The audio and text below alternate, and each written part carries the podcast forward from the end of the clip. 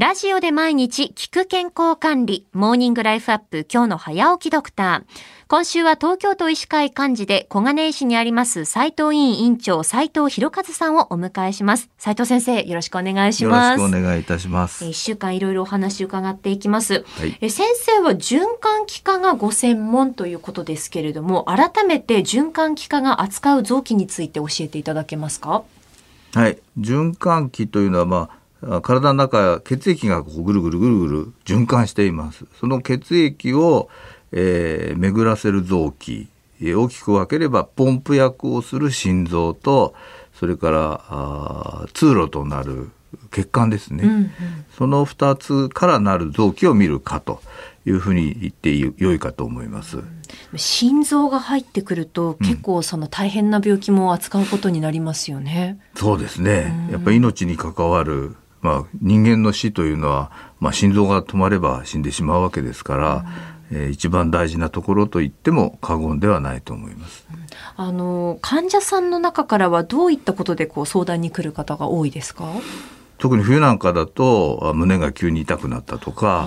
えー、ドキドキする、うんうん、それから息切れがしてこう歩くのが辛いとか、うんうん、そういう方が多いですね。それから、まあ、検診でもって血圧がすごく高くなっちゃったとか心電図に異常があると言われたというような方もおられます。この季節だからこそ多い訴えっていうのはありますか？うんまあそうですね。血圧が上がっちゃうことが多いので、えー、血圧に伴うまあ、そもそも高血圧ってあまり症状はないんですけども、ええ。えー、頭痛を訴える方とか、うん、動悸を訴える方の中にはその血圧が上がってしまったためにそういう症状が出てくる方もいらっしゃるので、まあ、多いといえば多いかもしれませんね。今血圧の話がありましたけれども、循環器のその症状の原因として考えられることってどういったことが多いんでしょうか？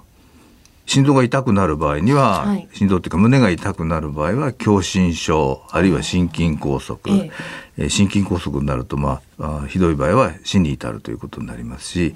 えー、大変な病気なんですけどもあとは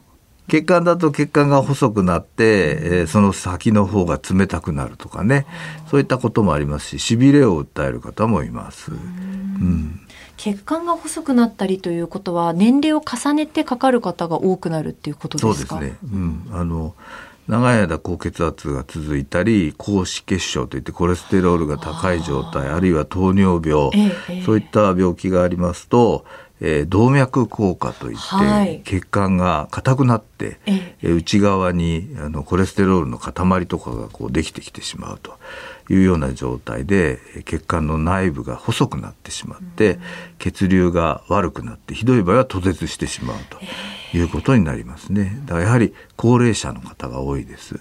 患者さんご高齢の方が。そうですね。男女比というのは何か差はありますか？それはもう顕著ですね。男の方が悪いこといっぱいしますから悪いことって言っちゃいけないけどいわゆるその夜になるとお付き合いをしたりとかそれから仕事のストレスも、まあ、最近は女性も仕事バリバリやられる方多いので同じようにストレスはあるのかもしれませんけどやはり男の方がまだ多いかなと思いますよね。やっぱりその早期発見というのが治る確率というのを上げていきますか？あもちろんですね、うん、えー、特に高血圧はその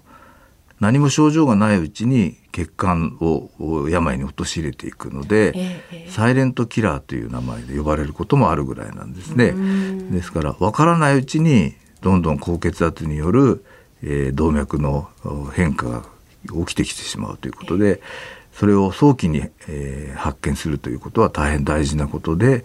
えー、早期に高血圧に気づいてもらうためにはやはり検診が必要ですね。検診を受けてもうその時点ですでに心臓や腎臓に病変ができてしまっている場合はもう厳重な管理が必要になってきます。検診でちょっとこう数字が危ないなという時はもうすぐにあの循環器科だったりとかお医者さんにかかるっていうことですよね。そうですね。それが大事だと思います。うん